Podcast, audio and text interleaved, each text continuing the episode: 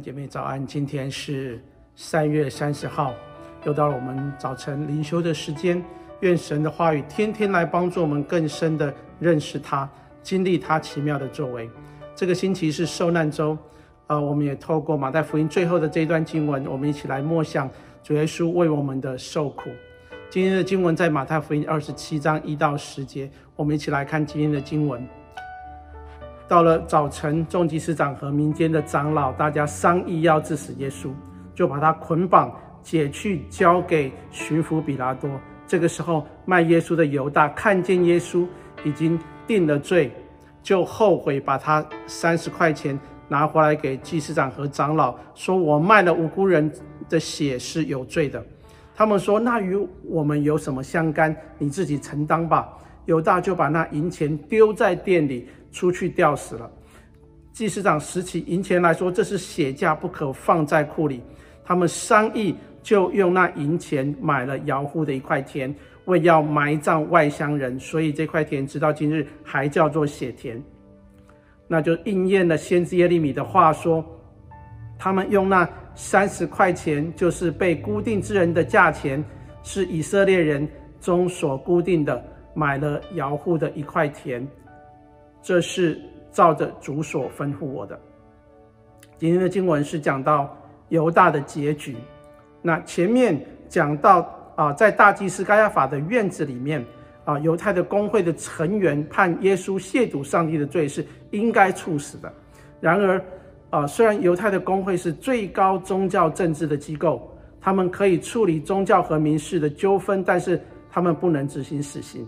因此，他们判了耶稣死刑。就需要到罗马巡抚那里，要求当时的巡抚比拉多判耶稣死罪，才能如愿以偿的把耶稣杀了。所以在周五的早晨，就把耶稣捆绑交给了比拉多。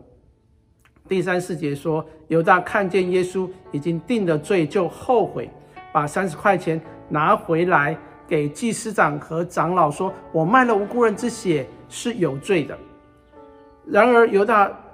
啊，对祭司长的表白所得到的回应是：这干我什么事情？你自己承担吧。犹大等于白跟了耶稣三年半，因为他的生命并没有真实的被改变，他拒绝改变。这对于我们来说是一个很大的警惕。其他的十一个门徒，其实他们的生命里面也有很多的软弱，很多的自私啊，也有暴躁的脾气，甚至被称为雷子的都有。他们也会自私，也会胆小，也没有信心。但是因着他们跟随耶稣，就一路的被主改变。教会的历史告诉我们，这些门徒到最后都一一的寻道，每一个都是寻道而死，都非常的勇敢，也非常的忠诚。只有犹大的结局是这样的悲惨。他后来虽然后悔了，流无辜人之血是有罪的，但是他没有勇气直接。回到神的面前去向他认罪，却选择了自杀，这是一件很可惜的事情，也是啊，更是一个可怜悲惨的结局。什么是真实的悔改呢？真实的悔改是心思意念的改变，然后采取行动，而这个改变是因为接受上帝的眼光跟看法，透过真理的角度来看待人事物。有了思维上的改变，接着有下一步的行动来归向神，并照着上帝的心意而行，才叫做悔改。犹大有后悔，但却没有改变。他懊悔自己竟出卖一个无辜的人，他的良心谴责他。但是犹大没有来到上帝的面前承认他自己的罪，来寻求上帝的赦免，而是用自己的方法了结自己的生命。他想。啊，终结他内心对自己的控告，他只是因着人的心意懊悔，而不是因着上帝的心意悔改。结果，就他承担了自己的罪。犹大的悲剧，其实他的背后是魔鬼的工作。我们从犹大的身上看见魔鬼利用人的诡计。以下有几点跟大家一起分享。我们看见第一个，魔鬼拦阻人真正认识耶稣基督。犹大跟了耶稣三年半，他看见耶稣所言所行、神迹奇事、耶稣的品格等等，其实他也知道耶稣是一个没有犯罪的人，然而他对耶稣的认识就只是停在这个层面。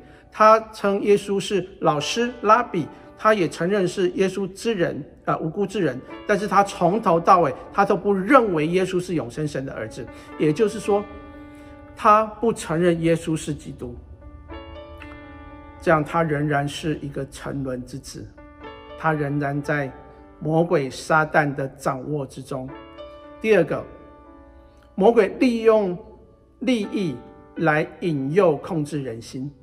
犹大即使跟随在耶稣的身边，虽然他被称为门徒，虽然他也参与许多的事工，但是他的心里面，他自己的利益还是最重要的。在犹大的心里的价值观，不是被耶稣影响，而是被那世界所牵引，受到魔鬼的诱惑，在他的里面那个私心。与贪婪成为他做决定的动机。当犹大一步一步的陷入贪财的迷惑，而没有约束自己的心，撒旦就进一步进入他心中来控制他、利用他。人就在这样的一个引诱下，犯了不可挽回的错误。第三点，撒旦用错误来控告人心。犹大看见耶稣被定了死罪，他的心里面就懊悔。他的良心受到了很大的谴责。当然，在这样的一个光景的当中，魔鬼会再一次的欺骗他。你看看，你犯了大错了，上帝才不会赦免你的。他就永远承担自己的错误，永远活在他的罪疚的当中。祭司长和长老所说的话，只是魔鬼借着他们的口说出来，要让犹大不想回转来找上帝，以至于他就离上帝的恩典越来越远了。第四点，魔鬼让人走向自我毁灭的道路。犹大最后受不了他内心的那个罪恶感、谴责，他就选择了自杀，结束了自己的生命。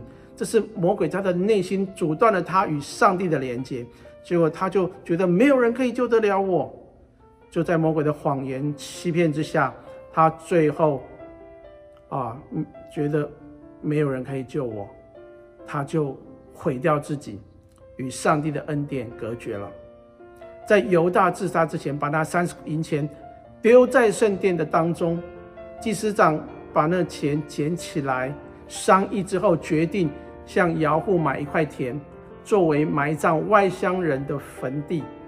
所以就把那块田叫为血田。